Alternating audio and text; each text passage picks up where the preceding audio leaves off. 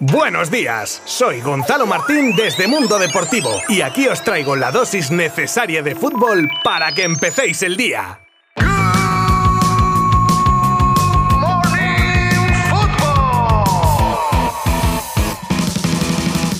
Muy buenas, bienvenidos. ¿Cómo me gustan los jueves? Con ese remusguillo de fin de semana en el horizonte. Bueno, perdón, que empiezo a fantasear y me pierdo. Jueves 24 de marzo, episodio 134 ya de esta segunda temporada de Good Morning Football y bueno, la cantidad de noticias que tenemos en el día de hoy os va a encantar. Está notando mucho que meto pajilla para rellenar, ¿no? Venga, pues al lío porque hablaremos de Ansu Fati y su regreso. Analizaremos el espectacular rendimiento de Aubameyang. Tenemos noticia que habla de Dybala y el Barça. Confesiones de Tony Cross sobre el clásico, cómo está la renovación de Araujo, las opciones que aún tendría el Barça para poder fichar a Haaland y muchas cosas más. La Roja, el Chelsea, fichajes del Español, Pogba. Y paro ya, que si sigo así acabo despidiéndome. Pero a que os pica un poco la curiosidad sobre lo que os voy a contar. Pues quedaros conmigo los próximos minutos y lo descubriréis. Os habla como siempre Gonzalo Martín desde Mundo Deportivo. ¡Vamos que nos vamos! Desde el 20 de enero que se lesionara Ansu Fati, el Barça le espera como agua de mayo y su reaparición cada vez está más cerca. Tan cerca que se prevé que se incorpore a la disciplina azulgrana dentro de una semana aproximadamente, ya encarando la recta final de su recuperación. Más pólvora para Xavi. Pero para pólvora la de uno de los fichajes de invierno más rentables de la historia del fútbol. Negocio redondo el que ha hecho el Barça con Aubameyang, que ha sido llegar y besar el santo. Nueve goles en 11 partidos, a uno solo de Memphis, actual pichiche azulgrana, y a un coste muchísimo inferior comparando los 380.000 al mes que cobra en el Barça, viniendo de los 1,3 millones que cobraba en el Arsenal. El gabonés encima se ha ganado el cariño y respeto de sus compañeros, del club, de la afición y desprende buen ambiente por donde pisa. Ya os contaba el otro día que Paulo Dybala no continuaría en la Juve y que el Atlético iba a darlo todo por atarlo. Evidentemente, eso no lo convierte ya en jugador colchonero y desde Argentina hablan del interés del Barça para poder ficharlo, preguntando ya incluso por sus condiciones contractuales. Tony Cross cuenta la verdadera razón por la que fue sustituido en el clásico y así lo ha confesado en su en su podcast. Uy, intrusismo laboral. Bueno, el caso, que todo viene por la entrada que recibió de Aubameyang que parece ser le provocó una herida abierta en la tibia a la que le tuvieron que dar tres puntos pero de sutura, no como los que perdieron el pasado domingo. Compañero de podcast, si algún día quieres pasarte por Good Morning Football, nuestros micros están abiertos. La prioritaria renovación de Ronald Araujo se encuentra en stand-by ya que el jugador quiere centrarse en su selección y reactivar el tema a su regreso a Barcelona. Aún así, cuando uno de los representantes del central es preguntado, dice un rotundo sin comentarios. Pues nada, toca esperar. Javier Tebas ha hablado.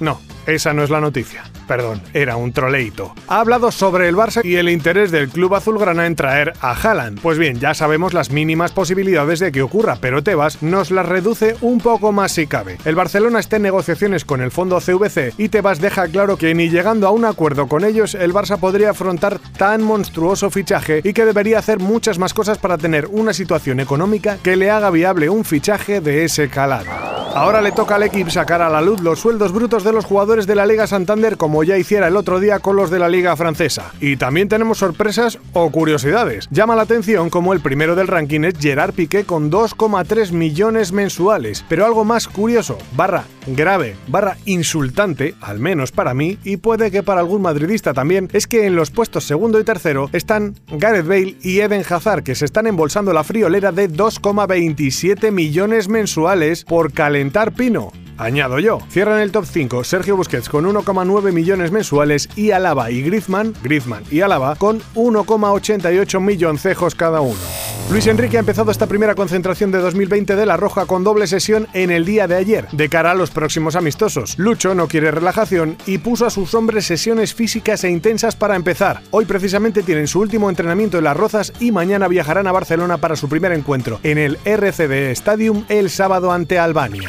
La UEFA ha anunciado los países que optarán a ser sede de la Eurocopa de 2028 o de la de 2023. Son Turquía, el tándem Reino Unido-Irlanda Italia y por último Rusia, que llegó a presentar su candidatura pese a la exclusión de las competiciones internacionales por la invasión a Ucrania. A ver qué pasa ya que las designaciones de la sede serán en septiembre de 2023. Recordamos que Rusia fue sede mundialista en 2018, pero claro, ahora el escenario es muy distinto y habrá que ver cómo transcurren los acontecimientos en los próximos tiempos. Y hablando de esas sanciones a Rusia y a los rusos por parte de los organismos deportivos internacionales, aparece el Chelsea como uno de los grandes afectados. Y si ya tienen los problemas económicos, ahora se le empiezan a acumular los deportivos, evidentemente porque una cosa lleva a la otra. Y las declaraciones del representante de una de sus estrellas, el centrocampista Jorginho, podrían hacer temblar los cimientos del equipo inglés, sin poder vender ni fichar, ni renovar, ni nada. Joao Santos, representante del jugador, ha dicho que para Jorginho sería un sueño jugar en la Serie A y que a día de hoy podría fichar por cuatro o cinco equipos, y da los nombres, el Milán, el Inter, la Juve, la Roma o el Nápoles. Qué mala idea soltar esta bomba justo ahora, ¿no? ¿O solo lo pienso yo?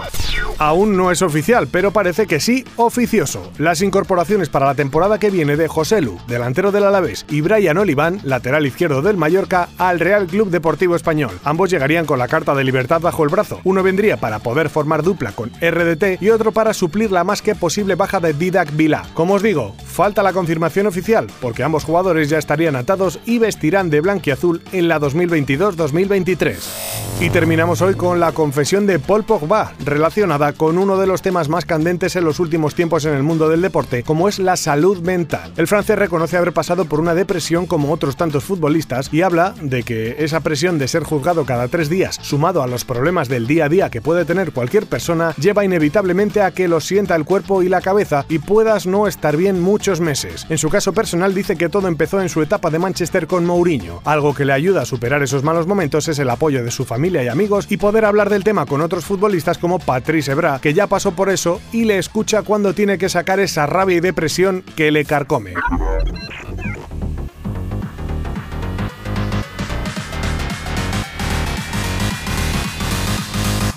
Y antes de irnos, os recuerdo que hoy tenemos partidos de clasificación para Qatar 2022 con enfrentamientos como los que tienen Italia y Portugal que se la juegan para estar en el Mundial, ante Macedonia y Turquía respectivamente, el Suecia-República Checa con la vuelta de Ibrahimovic a una convocatoria con su selección y el Gales-Austria con el morbo de poder ver a un Gareth Bale que tendría papeletas para jugar. Yo mañana os cuento a ver cómo han quedado las cosas, aparte de todas las noticias que correspondan. Muchas, muchas gracias por acompañarme un día más. No dejéis de compartir este con todos vuestros familiares, amigos, conocidos, etcétera, para seguir llevando lo más destacado del mundo del fútbol a más gente todavía. Abrazo virtual. Adiós.